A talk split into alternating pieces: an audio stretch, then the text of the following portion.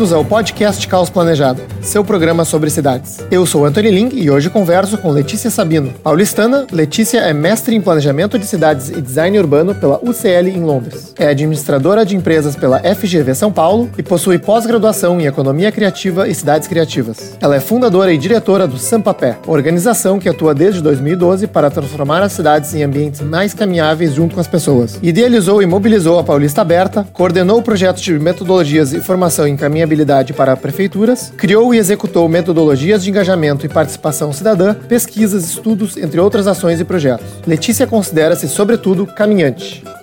Letícia, muito obrigado por participar do nosso programa. Seja bem-vindo ao podcast. Queria abrir a conversa te perguntando uh, o que é o Sampapé, que tipo de trabalho vocês fazem, como é que começou, quais são os objetivos. Legal, obrigada pelo convite, por participar. Também estou muito feliz, enfim, de ter esse espaço para compartilhar a nossa visão e fazer essa troca. É, bom, o Sampapé é uma organização do terceiro setor, uma organização da sociedade civil é, que já atua desde 2012, mas que foi formalizada desse, desse modo em 2017, então antes era um coletivo, mas desde então com o objetivo de construir e transformar cidades em ambientes mais caminháveis, é, sempre junto com as pessoas, né, com engajamento e participação social, acreditando que só se cria cidades mais caminháveis, mais humanas, junto com a cidadania. E para isso a gente atua em duas frentes é, que a gente fala. Uma que é promover a cultura do caminhar, entendendo que a gente tem uma cultura do automóvel é, muito arraigada, intrínseca na formação das nossas cidades, na nossa, formação, enfim, como indivíduos e como sociedade. Então, como a gente pode trabalhar para desconstruir essa cultura que é dominante, que já está dada, em que sempre é, os veículos são vistos como algo com maior valor, com é, mais espaço nas cidades, e como a gente consegue inverter toda essa lógica e colocar é, a vida, o caminhar, a convivência nessa perspectiva e nesse patamar. E a outra frente de humanizar as cidades efetivamente. Então, como a gente pode mudar coisas nas estruturas das cidades para que elas sejam mais caminháveis, mais é, receptivas para as pessoas. E a gente brinca que é um pouco porque essas duas frentes, né, e atacar ou atuar na, nas duas ao mesmo tempo, é porque é um pouco o ovo a galinha, não tem uma coisa que vem primeiro, né, não é uma sociedade com uma cultura de valorização do caminhar que gera cidades mais caminháveis, nem só uma cidade mais caminhável que vai mudar essa cultura, isso tem que estar acontecendo ao mesmo tempo, então a gente vai atuando em projetos que lidam às vezes mais com uma frente mais com outra, ou que atuem nas duas frentes ao mesmo tempo. Não, legal. É, tema super importante aqui no Caos Planejado, né? Cidades mais humanas, mais caminháveis. Letícia, eu, eu é curioso, né? Eu, eu lembro do trabalho do Sampapé desde da época que eu morava em São Paulo, acredito que seja próximo da, né, de quando vocês estavam começando em 2012. Você falou que vocês eram um coletivo. Me parece que vocês já fizeram, assim, desde ações nas ruas até alguns estudos, né? Então, conta pra gente um pouco que tipo de ação vocês fazem e como vocês acabam uh, trabalhando para atingir esses objetivos. Tá, a gente tem uma atuação muito ampla e para públicos diferentes. Então a gente tem desde formações e que essas formações é, nos temas pode acontecer tanto para pessoas em comum em geral, até para governos e pessoas no poder público. A gente tem uma atuação também bem forte em incidência política, em advocacy, para fazer com que projetos aconteçam, é, influenciar em formulação de leis, é, fazer um acompanhamento mesmo da gestão pública. A gente tem projetos mais práticos no espaço público e na rua mesmo de engajamento da sociedade e que alguns vão na frente um pouco do urbanismo tático, de efetivamente mexer nesses espaços junto com as pessoas, formular essas propostas, enquanto outros vão mais na consulta e um pouco na guerrilha para chamar atenção para algumas questões na cidade. E a gente também promove é, e faz pesquisa sobre cidades, tanto para ser, enfim, materiais de dados mesmo, né, que sejam cartilhas ou como trazer essas informações, mas também muitas vezes trazer isso para um ambiente do, do circular na cidade. Então a gente também faz muita pesquisa de bairros, de formação urbana, para depois virar um passeio em que as pessoas possam ir percorrer o espaço da cidade pensando sobre essas temáticas. Então são frentes muito, muito diversas, assim, que dialogam com mexer no espaço, muito com uma questão é, artística, cultural também, essa questão política bastante e formativa também. Letícia, eu tenho acompanhado o trabalho de vocês há algum tempo. Participei, né, alguns dias atrás, de, um, de uma reunião né, que vocês organizaram, e, e inclusive sobre o tema caminhabilidade de forma geral e, e uso de, do espaço público de forma geral. E me parece que eh, existe uma questão de, de relacionada a gênero e espaço público, né? tanto de engajamento maior das mulheres em busca de espaços públicos me melhores, mais seguros, né? É, uma maior participação das mulheres nesse debate. Eu queria te ouvir para saber se isso é, digamos, por acaso ou se realmente né, existe essa importância maior e, e queria né, ouvir a tua explicação né, de por que, que isso pode ocorrer. É um tema bem importante, acho que também para a gente foi uma percepção um pouco, também que nem você disse, né, de perceber, ah, tem mais mulheres atuando nisso, por quê? E ter um conhecimento com, com os dados.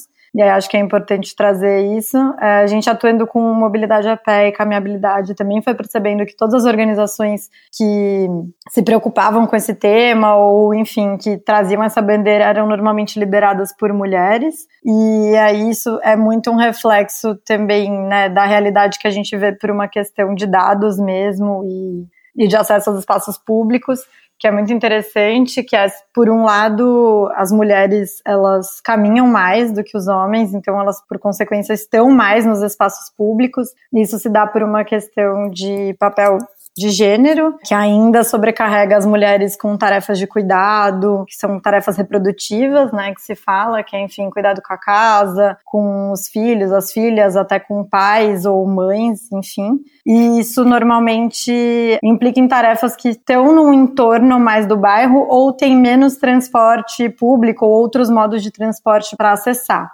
Então faz com que as mulheres usem mais as ruas, caminhem mais para fazer essas tarefas e estejam mais nos espaços públicos. Mas, por outro lado, também a gente tem né, a cidade toda construída e os espaços para não acolher as mulheres e esses deslocamentos.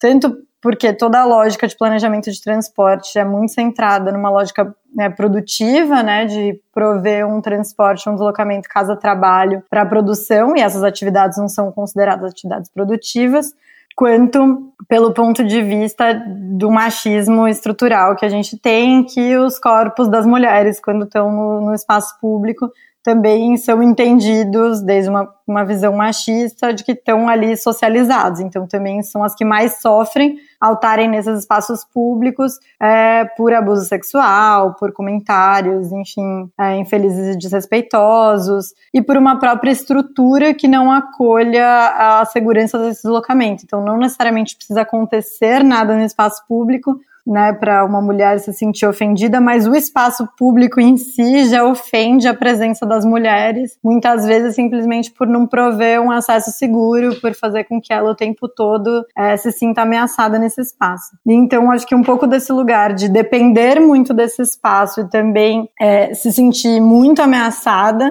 e tá, felizmente, nos últimos anos ganhando mais espaço, mais voz para falar, né, nascem essas organizações, existe um engajamento maior das mulheres de participar dessa mudança e opinar nesse tipo de mudança, porque são as que sentem que a cidade não está preparada e não acolhe a sua existência naquele espaço. E acho que isso vão desde coisas muito básicas, assim, de um espaço ser inacessível, e então não necessariamente precisa ser uma pessoa com deficiência em cadeira de rodas para perceber isso, mas qualquer mulher que precisa levar um carrinho de criança ou de compra sente isso na cidade, isso te exclui do espaço da cidade ou te dificulta na sua presença, quanto à questão de iluminação, de lugares para atravessar é, as ruas na cidade, as próprias mensagens que a cidade passa, enfim, seja coisas muito básicas como né, os ícones, por exemplo, dos pedestres nos semáforos, que são, enfim, claramente uma figura de um homem e então também tem toda uma questão da representatividade, né, da, da mulher e do, do corpo feminino não estar tá representado na cidade, que também é sentido como uma exclusão. Então, isso faz com que várias das organizações que atuem com espaço público e caminhabilidade sejam lideradas ou tenham que necessariamente passar por uma questão de gênero quando fala-se nisso. Importantíssimo o debate e essa percepção. Eu acho que eu posso estar enviesado ao falar isso, porque eu estou esperando minha filha nascer agora, então tô ultra, ultra sensível a esses tópicos, né? Mas acho que é só para exemplificar a importância que qualquer homem também tem que ter a respeito disso, dado que, enfim, né, as mulheres estão uh, nas nossas vidas. Achei super interessante, né? Como isso realmente impacta nos espaços públicos e, e, e acaba refletindo na própria mobilização, né? É, acho que só até complementando como você trouxe essa questão, enfim, da maternidade, da, da paternidade, acho que é uma das mudanças que mais as pessoas percebem como a cidade é injusta a partir desse momento, né? Você já antes de ter já tá tendo essa reflexão, mas a partir do momento que você tiver essa filha, tiver que circular pela cidade e for pensar depois onde vai estudar e como vai chegar, isso faz com que as pessoas tenham essas reflexões, né? Qual é a autonomia que eu vou conseguir dar para essa filha para circular na cidade? Vai conseguir ir sozinha para escola, como.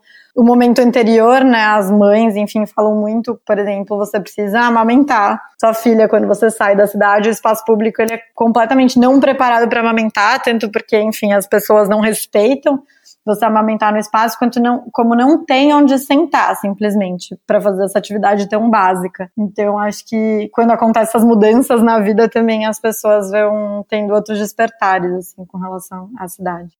É, fora essa questão da, das crianças, né? A gente teve. Uh, eu conversei com a Bianca Antunes aqui num, num, outro episódio e ela comentou justamente isso, né? De que as cidades, espaços públicos agradáveis, confortáveis, né, são aqueles que conseguem ser acessíveis para as crianças, né? Para que as crianças podem se sentir seguras nesses espaços, eu acho que é uma mensagem super poderosa, né, quando a gente coloca isso em perspectiva. Mas então, Letícia, outro ponto que você comentou, né, e, e talvez uh, ah, para alguns ouvintes pode ter passado como algo novo ou diferente, é essa questão do urbanismo tático ou urbanismo de guerrilha, como você mencionou, né? Uh, o que, que, seria isso? Que tipo de ações, digamos, o, o Sampapé já realizou né, nesse, nesse, nessa frente? O urbanismo tático ele é um termo que é usado mais recentemente como termo em si, enfim, para é, dizer sobre mudanças urbanas que se pode fazer na cidade sem fazer mudanças a princípio estrutural. Ele é visto como uma parte de uma estratégia, então você fazer uma mudança com que são consideradas materiais e, enfim, mudanças mais leves. Isso quer dizer desde, enfim, pintura na estrutura que já existe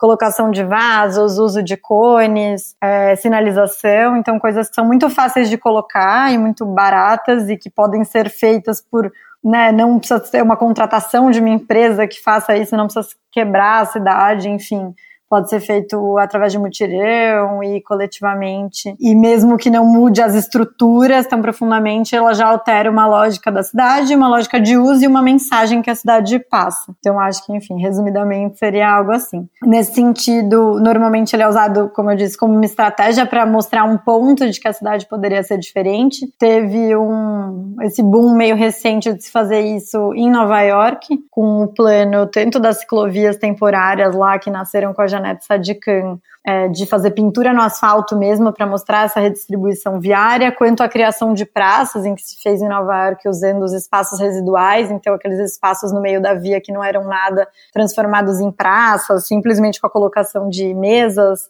com pintura, com guarda-sol, e isso ressignificando o espaço. E aí, a partir daí, várias cidades, seja do ponto de vista da gestão ou do, dos grupos ou da sociedade civil, começaram também a usar essas táticas para mostrar né, essa cidade que pode ser diferente, como que podem mudar as coisas.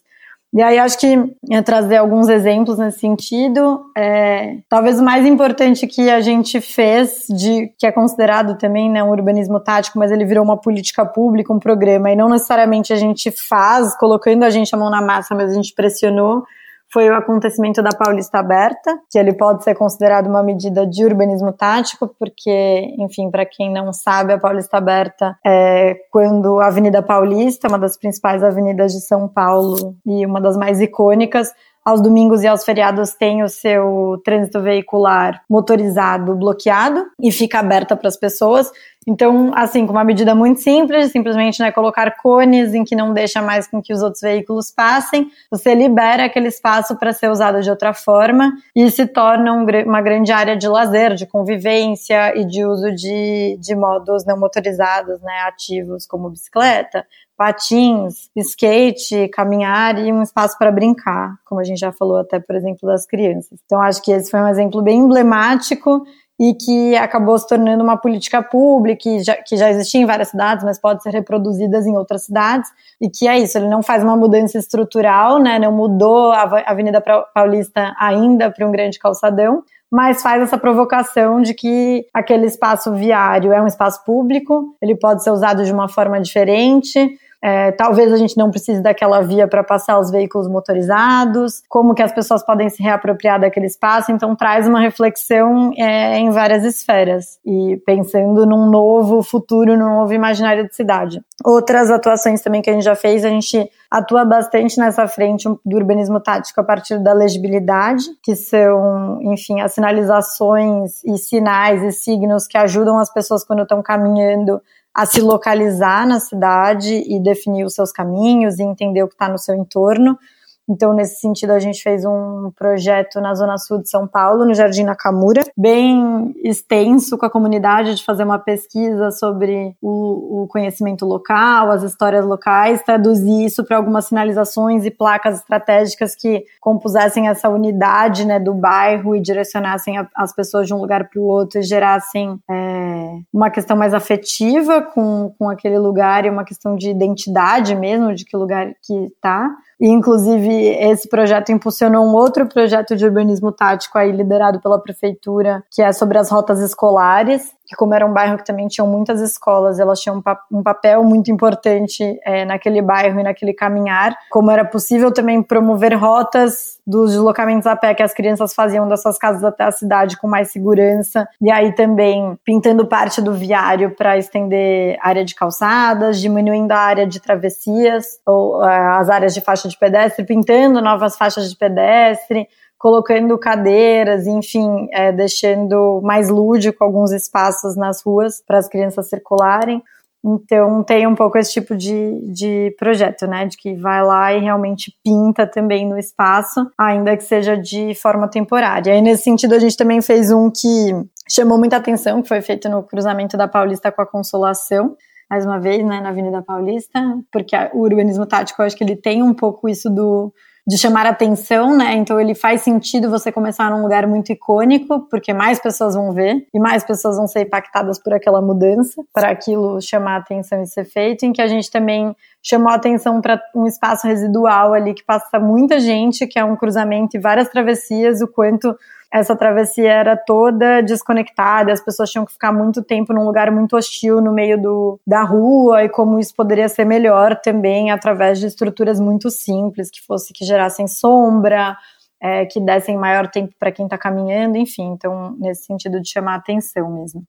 Não, muito legal. E, Letícia, pelo que eu entendi, então, assim, uh, ele pode ser configurado em medidas pelas próprias prefeituras, né, como o caso de Nova York, como o caso da Paulista Aberta, como pela sociedade civil, digamos, né, associações, uh, pessoas físicas, etc. E nesse segundo né, modo, onde as próprias pessoas vão lá e interferem no espaço, eu lembro, né, lá, acho que era 2012 também, quando esse, esses coletivos né, começaram a surgir em maior uh, peso e, e, e, abrangência no Brasil. Teve um pessoal aqui de Porto Alegre, por exemplo, que fez um projeto chamado Que ônibus passa aqui, né, porque as nossas paradas não tinham nenhuma sinalização de, de que ônibus passava naqueles lugares, onde as próprias pessoas escreviam as linhas que estavam passando nas paradas. E isso foi interpretado, digamos, né, pelas autoridades municipais como uma forma ilegal, né, ou irregular de de, de modificar né, a parada de ônibus no espaço público e removeu né, essas, esses sinais, com pouca substituição por algo, por algo útil. Né? Então, Melhor, concreto.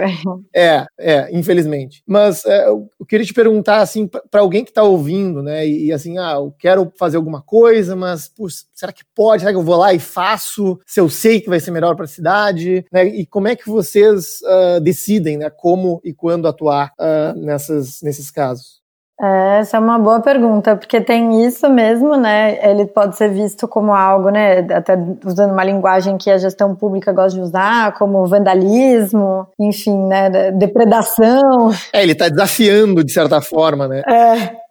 E como, exato, ah, não está sujando a cidade, né? Ainda mais que a gente voltou a ter esses novos termos de tá limpa, tá suja, enfim, tá linda, não tá. E eu acho que a gente atua em, em modelos diferentes, né? Quando eu falei até essa coisa mais guerrilha, mais hacker, seria mais com essa questão, por exemplo, do que ônibus passa aqui mesmo, que aí lá faz e assim, óbvio, pensando no material até que é fácil de desgrudar, querendo ou não, né?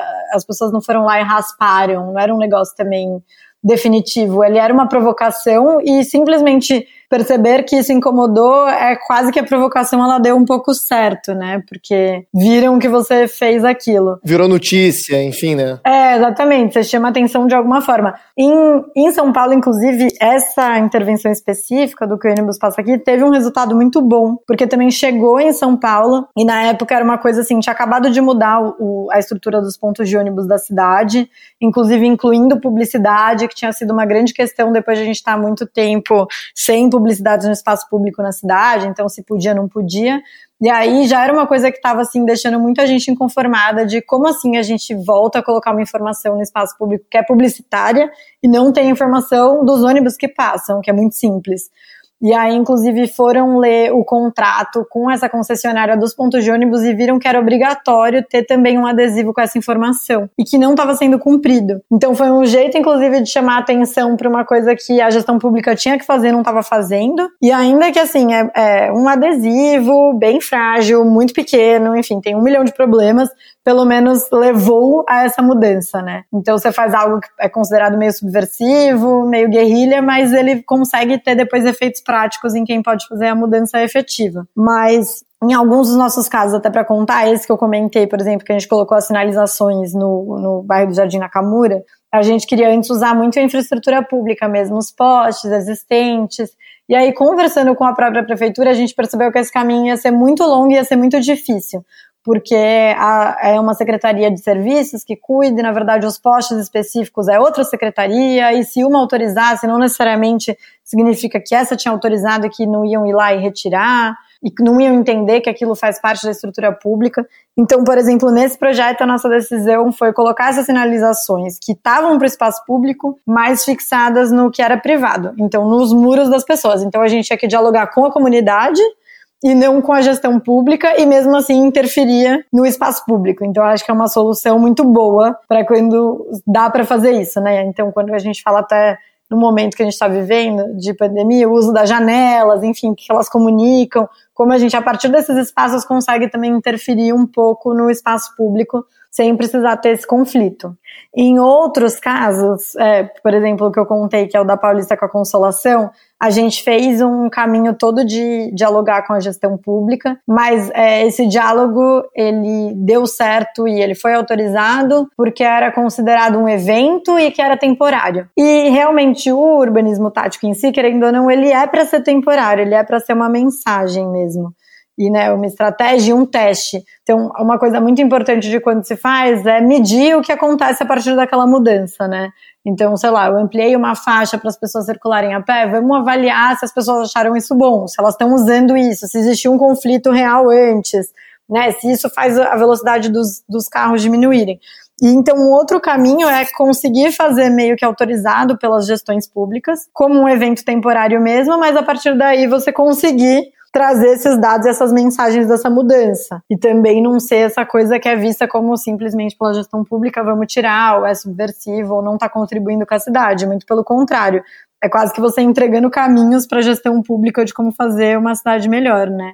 Então, da nossa perspectiva, é quase que assim, um convite de, por favor, sim, façam intervenções e urbanismo tático para ter essas provocações na cidade, é muito importante. E pelos diversos caminhos que for, né? Que seja muito, muito temporário como um evento, que seja engajando a comunidade fazendo, e às vezes de uma forma mesmo guerrilha subversiva, conseguindo registrar aquilo muito bem e mostrando o porquê chamar atenção para aquilo, né? Imagino que do lado do poder público, né, se, se ele for implementar algo nesse sentido, que a comunicação também deva ser clara nesse sentido. Né? Eu estou imaginando aqui um cenário que a prefeitura vai ali pintar uma ciclofaixa, colocar uns cones, e alguém vai dizer, puxa, né, olha a qualidade disso, que horror, aquela coisa assim. É. Uh, para né, criar a expectativa né, de que, olha, a gente está fazendo um teste e tudo mais. Uh, isso, isso também é feito? Como é que, como é que você vê esse, essa parte da comunicação? Sim, acho que isso é bem legal, porque eu acho que é isso que normalmente, pelo menos os exemplos no Brasil, né, que a gestão pública erra um pouco quando vai fazer. Que não tem um histórico e não sabe fazer, enfim, processos de engajamento cidadão, né? Para a gestão pública, é ainda muito pouca questão da participação social e quando existe é através de conselhos, né, de grandes estruturas muito formais. Então, quando você vai fazer um pequeno projeto tático num bairro que exige outra interação, que muitas vezes é, por exemplo, engajamento na escola local, conhecer os grupos de bairro, enfim, ainda a gestão pública erra bastante. Eu acho que até nesse momento que as organizações da sociedade civil quando também né, estão nesse projeto, ou foram as que provocaram esse projeto, ou são chamadas pela prefeitura, conseguem cumprir é, esse papel muito melhor, assim, de ter dinâmicas melhores de interação, de inclusive ter uma confiabilidade melhor por parte da população de interagir, de participar desses processos.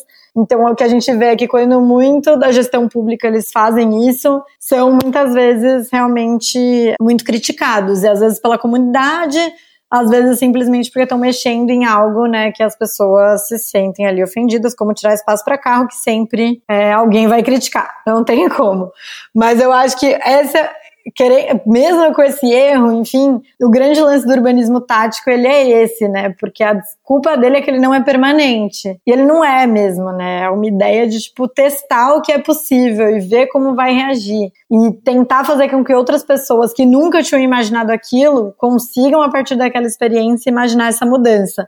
Então, mesmo quando a gestão pública não consegue né, engajar ou fazer esse diálogo e as pessoas saem criticando, o simples fato de ser temporário e né, conseguir comunicar isso, e aí eu acho que nisso as prefeituras tentam bastante, isso também é uma questão das, da, né, da gestão pública começar a fazer coisas táticas, que é para tipo, não receber tantas críticas tão rápido, porque aquilo se torna algo que pode tirar podemos mudar, não é tão definitivo, se torna uma estratégia da própria comunicação do que a gestão quer, né? Tipo, é quase que um termômetro, sentir como que a população vai encarar aquilo para ver se a gente pode fazer algo então maior, mais estruturante ou não. E acho que a comunicação ela vai um pouco nesse sentido. Acho que a própria é, a própria intervenção em si ela é uma comunicação, né? Quando essas outras comunicações falham.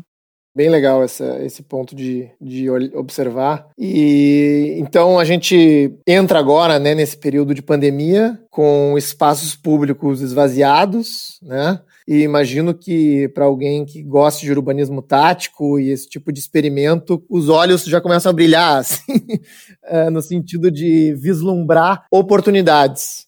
Conta pra gente, né, o que, que as cidades estão fazendo, como que elas estão se adaptando de forma rápida, barata, né? Tem muita coisa uh, acontecendo e acho que seria muito legal a gente explorar isso aqui. Legal, é. Os olhos estão brilhando e a mão coçando também, para não ir lá e já botar a mão na massa. acho que todo mundo que já fez alguma vez falar, ai meu Deus, agora é a hora. Mas, enfim, é, felizmente, né, apesar da gente estar tá passando por esse momento muito trágico e triste, é, diversas cidades no mundo estão respondendo muito positivamente com relação a isso, do, de promover formas mais sustentáveis de se deslocar na cidade, focada principalmente no caminhar e na bicicleta, a partir do urbanismo tático. E bem como você disse, como as cidades estão esvaziadas, existe até uma fala que eu ouvi da Secretaria de Transportes de Bogotá, foi um pouco nisso, né? Tipo, é polêmico ou não é polêmico fazer isso, que é um momento menos polêmico para pegar né, espaços da rua, é, de onde normalmente circulam automóveis privados, carros, motos, e simplesmente pintar ou colocar um cone e destinar isso para as bicicletas, porque o espaço já está é, com menos circulação e espera-se que esteja com menos circulação. Então você acaba não incomodando. E aí, nesse sentido, muitas cidades estão fazendo essas soluções.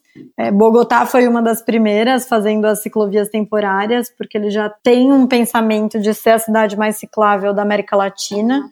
e já vem trabalhando nisso nos últimos anos. E, e aí, um pouco nessa linha, várias outras cidades em todos os continentes foram meio que puxando e pensando o que poderiam fazer é, nos seus contextos. E aí acho que a gente tem alguns exemplos muito legais é, próximos, que seria, por exemplo, além de Bogotá, Buenos Aires, que, enfim, também muito próximo à América Latina, que tem um foco muito mais com relação ao caminhar e à autossuficiência dos bairros e usando o espaço das ruas para isso.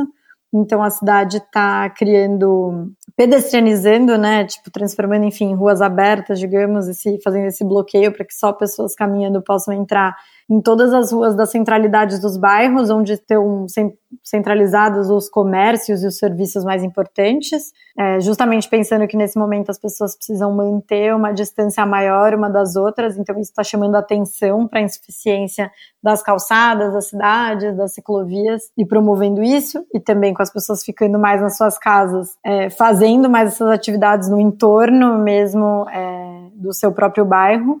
E também tem usado muito o espaço viário para fazer extensão é, de calçadas. E aí, nessa linha, várias cidades europeias também já começaram a fazer muitos planos nesse sentido, todas começando a partir do urbanismo tático mesmo, é, sinalização, pintura, colocar cones. E aí, nesse sentido, acho que Londres é uma das cidades que chama muita atenção pelo que está fazendo, porque também é uma cidade que tem as ruas mais estreitas, as calçadas mais estreitas, então teve que ser bastante ousado e fazer ruas em que eles chamam de ruas livres de carros, em que são ruas que só passa transporte público, bicicleta e a pé, e são ruas super estruturais que fora desse contexto não consigo nem ver isso acontecendo sem algum, né, algum prefeito, alguma prefeitura bancando isso.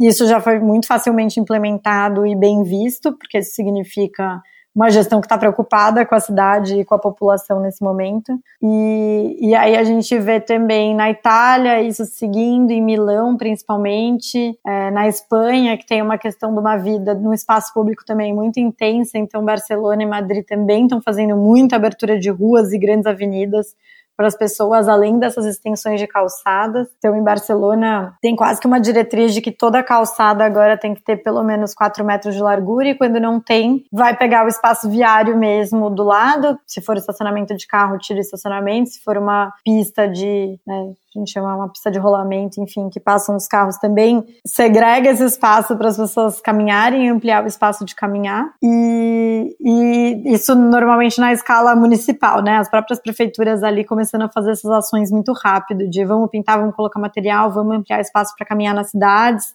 para garantir a distância entre as pessoas quando precisarem fazer suas atividades necessárias, ou agora no momento em que algumas cidades já estão vivendo um pouco mais uma reabertura, no sentido de estimular muito mais que as pessoas vão para o espaço público, que é um espaço mais seguro, ao ar livre, do que vão para espaços fechados. Então também é o que algumas cidades têm feito, é, usando o próprio espaço da rua também incentivar espaços para os restaurantes, bares usarem como área de mesas e incentivando meio que essa vitalidade na rua também. E acho que é só é legal também falar que tem duas iniciativas que chamaram muita atenção, que já é mais na escala nacional, na Nova Zelândia e também no Reino Unido, que criaram fundos, né, ou destinaram, na verdade, parte do seu investimento que teriam para transporte e para outras mudanças na cidade, para urbanismo tático rápido de mobilidade ativa durante a pandemia para fazer com que as cidades nos seus países tenham essas mudanças com dinheiro, né? Tenham dinheiro para investir nessas mudanças rápidas e táticas nas cidades.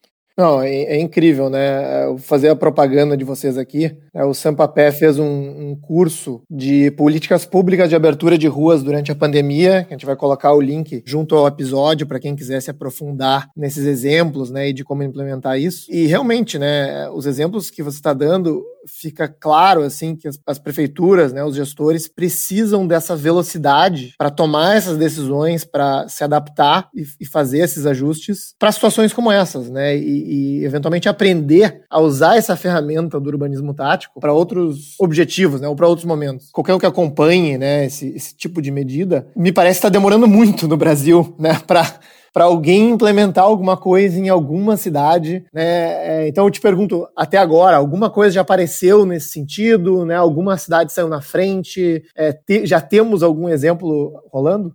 Realmente no Brasil está demorando muito, né? A gente já está há mais de três meses nessa situação e a gente até brinca, assim, porque uma coisa é que é um problema só daqui, mas é um problema muito compartilhado e que todas as cidades estão respondendo. Então, as respostas elas já estão dadas, né? Seria algo muito simples, mas infelizmente a gente não tem exemplos efetivos e concretos. Tem anúncio, mais ou menos, sem ter plano, sem mostrar o que, sem falar muito bem como fazer. De Belo Horizonte, de ter uma, uma ciclovia temporária e de Fortaleza, também nesse sentido. E a gente viu algumas iniciativas já mais pontuais, aí sim efetivas em Curitiba, né? Uma específica que já foi realmente anunciada, enfim, tem um projeto que é de extensão de calçadas e de ciclovias temporárias em torno do mercado municipal. Então, um pouco nessa lógica de Buenos Aires, de entender que é um lugar que concentra viagens e vai atrair as pessoas, né, para fazerem compras de comida, enfim, mesmo nessa época, para que elas acessem com maior segurança, sem ter aglomeração, nesse sentido, mas ainda é muito, muito tímido, muito lento, e a gente vê, enfim, as nossas maiores cidades que estão tendo muitas polêmicas e problemas com os deslocamentos e com é, aglomeração dentro do transporte público, não fazendo nada, o que é muito, muito irresponsável, sendo que a gente já tem ótimos exemplos no mundo todo. Mas eu acho que uma coisa que é importante frisar e que você também colocou aí na sua fala é que é dar importância ao urbanismo tático, né? Nunca se tornou tão importante e talvez a gente não tinha dado essa importância antes, então a gente vê as cidades que já consideravam importante já usavam mais essa estratégia respondendo mais rápido, inclusive porque já sabem como faz, e já tem, por exemplo, no caso de Bogotá, por exemplo, eles já tinham um contrato com quem faz a ciclovia de lazer aos finais de semana e simplesmente estenderam e pediram para essa mesma equipe que já estava acostumada a fazer essa dinâmica, fazer isso no dia a dia em novas rotas. Então, isso é quase que as cidades que são experientes em urbanismo tático se tornaram cidades mais resilientes nesse momento, né? Não era algo que se calculava, mas tornou um elemento muito importante para conseguir responder de forma rápida. Que estaria barrando isso no Brasil, né? Porque acho que eu, eu conversei aí com alguns gestores públicos, alguns falam assim: ah, eu tenho receio em fazer e ver a reação da população, mas ao mesmo tempo eu fico pensando, bom, mas é uma coisa tão, às vezes, tão pequena, né, para testar, uma coisa rápida, né? É, qual seria o grande, né, a grande repercussão negativa que isso poderia ter? Ou seria uma questão burocrática mesmo, né, de ter que passar uma lei ou aprovar num conselho? O que, que você acha assim que é o que é o maior desafio para a gente conseguir avançar com esse tópico nas cidades brasileiras? Ah, eu acho que é o que já faz com que esse tema, né, enfim, da mobilidade sustentável, do uso do espaço público, da diversidade, é, avance muito lentamente, que é a falta de vontade política mesmo, quase que um preconceito com isso, sem ser efetivo ou ter acesso aos efeitos reais, né, ou as, as externalidades positivas reais disso porque essas duas questões que seriam, por exemplo, uma resistência, né, e ser muito mal visto, ou a, a própria questão burocrática, a gente está num momento que essas duas coisas são extremamente facilitadas que num contexto normal elas realmente levam um tempo maior, mas num contexto de emergência que a gente está vivendo, elas estão muito facilitadas. Elas são processos muito acelerados através de decretos, a resistência é muito menor, justamente porque as pessoas não estão nas ruas. E, por exemplo, em São Paulo se fez uma medida que tem, é muito mais polêmica, tem muito mais resistência do que criar qualquer ciclovia temporária na cidade, que foi, por exemplo, criar o rodízio das placas de automóvel, né? Que veículo pode circular, qual que não pode. Isso foi muito mais polêmico, né? Teve uma repercussão muito ruim que fazer qualquer medida de urbanismo tático nem chegaria a isso, nem teria. Então, a gente vê nas né, gestões bancando algumas coisas que nem benefício tem real, enquanto essas teriam. Então, existe uma questão de uma falta de prática, mas uma falta de vontade e, inclusive, um pouco de tentar entender de onde vem, né? E não querer ser a gestão, talvez, que imprimiu isso, que aceitou isso, que fez isso, porque sempre teve um discurso muito resistente a essas mudanças. Então acho que fica um pouco vinculado a um ego e a uma imagem, assim, quem está liderando as cidades. É um pouco triste falar isso, mas acaba sendo um modelo de resistência mesmo.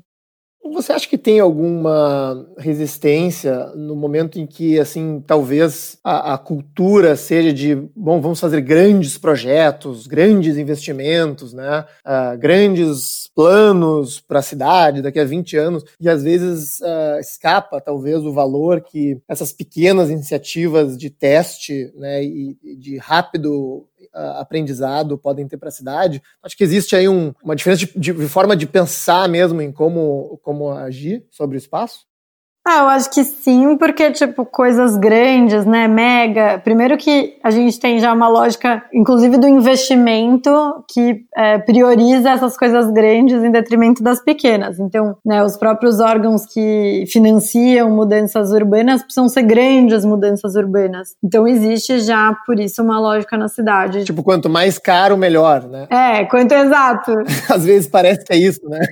Exatamente. Quanto mais caro, consegue um financiamento. Se for muito barato não tem acesso ao financiamento, ou o próprio ministério não, né, não tem um, um repasse federal para fazer, porque é muito barato. E acho que por isso que nesse sentido é muito legal ver o exemplo da Nova Zelândia e do Reino Unido, porque foi um pouco isso, né, de tipo, não, a gente vai criar fundos e metodologias específicas, específicas de financiamento desse tipo de ação, porque é uma uma limitante para as cidades. Mais uma vez, eu acho que assim, a gente está no momento propício para o inverso, né? Para usar tipo a emergência como uma ferramenta para conseguir é, esses financiamentos, para convencer de que entende que as mudanças estruturais são importantes, mas agora precisa fazer isso. E eu acho que o melhor exemplo, por exemplo, são os hospitais de campanha mesmo. Obviamente é melhor ter bons hospitais construídos, distribuídos em toda a cidade, mas a gente não vai conseguir fazer isso agora. Então o que, a gente vai conseguir fazer agora são pegar grandes estruturas né, esportivas ou enfim que não estão sendo usadas e construir algo temporário, rápido,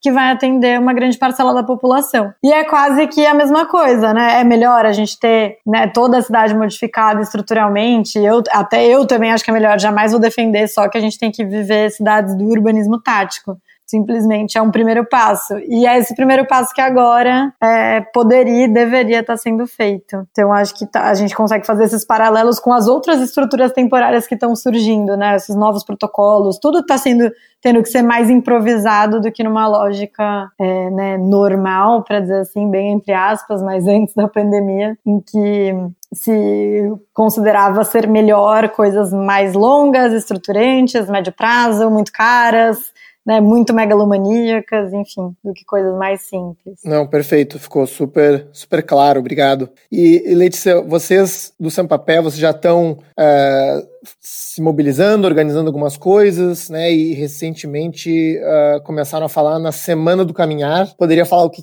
que é isso e que você, o que, que vocês estão planejando?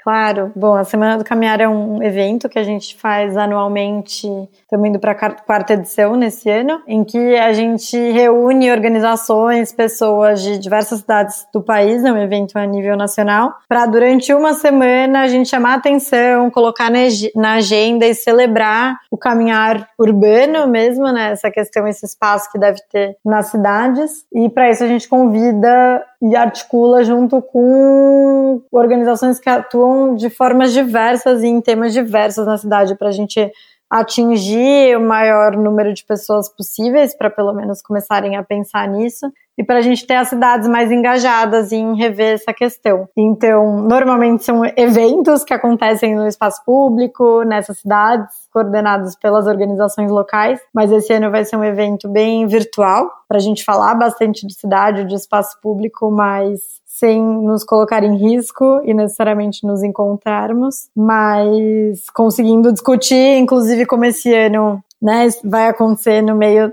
ainda dessa situação da pandemia. O tema é, sobre o recaminhar, né, como vai ser essa volta ao espaço público, essa reconquista das cidades e dessa prática de, de estar nas ruas, e de se deslocar a pé, e muito ainda no âmbito das boas práticas de como fazer isso, das discussões entre as cidades e também como um espaço de, como a gente ainda não tem essas mudanças muito efetivas, ser um espaço de pressionar, de incidir, de trazer ideias para que as cidades também andem nesse sentido. Então é, é um evento assim muito querido que a gente gosta muito de fazer, porque a gente consegue dialogar, né, com cidades muito diferentes e de perspectivas muito diferentes, mas todo mundo entendendo a importância e falando sobre caminhar na cidade, estar no espaço público, interagir, conviver no espaço público. Não, incrível. E quando é esse evento? Como que as pessoas podem participar e aproveitando, né? É, se alguém quiser uh, ajudar o Sampapé ou, participar? Como é que como é que vocês se organizam em relação a isso? Tá legal. O evento esse ano vai ser do dia 2 a 8 de agosto. É, todo ano é em agosto e sempre considerando o dia 8, porque é considerado o Dia Mundial do Pedestre, porque foi o dia em que os Beatles tiraram a foto atravessando a Abbey Road em 68. E então se tornou um dia simbólico para quem caminha, para os caminhantes. Tem um site do evento em si, que é o semanadocaminhar.org, mas também nas nossas redes sociais, né, do Sampapé é possível encontrar todas as informações. E tem duas formas de participar. Quem estiver nos ouvindo, que é, enfim, de iniciativas e organizações, pode propor atividades, propor discussões. E a gente tem formulários para isso que estão sendo divulgados nas nossas redes sociais. E para quem só quer realmente participar, é acompanhar a agenda e estar tá muito atento nesses dias para toda a programação que vai acontecer, né, do dia 2 ao 8 de agosto. E já fico o convite, porque não falta muito tempo. Não, excelente. E, bom, Letícia, nos aproximando do final, queria te agradecer e te deixar à vontade para fazer os seus esclarecimentos finais ou comentar sobre algum assunto que você pode uh, achar que faltou na nossa conversa.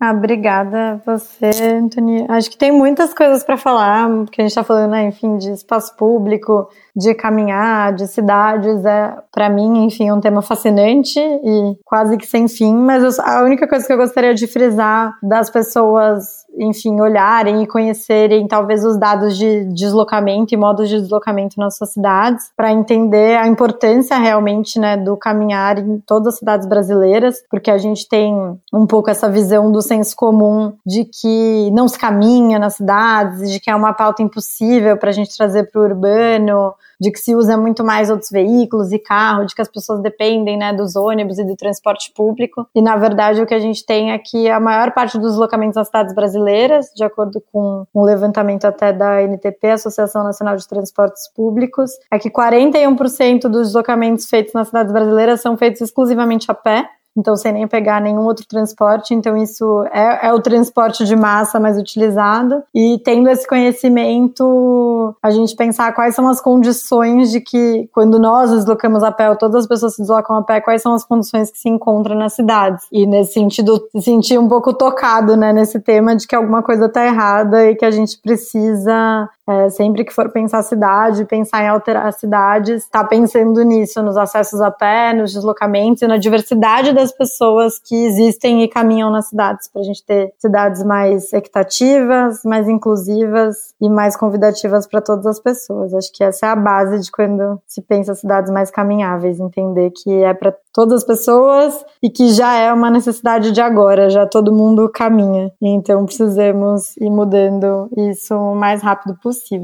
Olha, muito obrigado, a mensagem inspiradora, né? Acho que ao longo dos anos a gente veio esquecendo, né, muitas vezes o nosso espaço público, agora no meio da pandemia isso pode até ter se agravado, em alguns aspectos, né, já que a gente fica mais em casa, e esse momento de refletir e de ver, bom, como que a gente quer uh, usar a nossa cidade depois que tudo isso passar, digamos assim, é primordial e, e eu agradeço uh, o, o, engajamento de vocês, o trabalho que vocês estão fazendo e de poder passar a mensagem aqui para os nossos ouvintes. Muito obrigado. Obrigada a você pelo convite. Espero que a gente se veja caminhando em algum lugar em breve. conversamos com Letícia Sabino. Você pode encontrar os links para os artigos citados ao longo da conversa na descrição desse podcast. Agora você pode apoiar o Caos Planejado. Visite caosplanejado.com para conferir nosso site e faça uma doação para nos ajudar a levar essa conversa a um número ainda maior de pessoas, com novos conteúdos e em formatos cada vez mais acessíveis. Seja um apoiador premium e tenha acesso ao nosso grupo exclusivo no WhatsApp, a nossa biblioteca virtual com centenas de artigos, descontos em cursos e eventos, sorteios e mais. Nossa edição de som é feita pelo Cristiano Botafogo. Obrigado por ouvir ouvir o podcast Caos Planejado e espero vocês no nosso próximo episódio.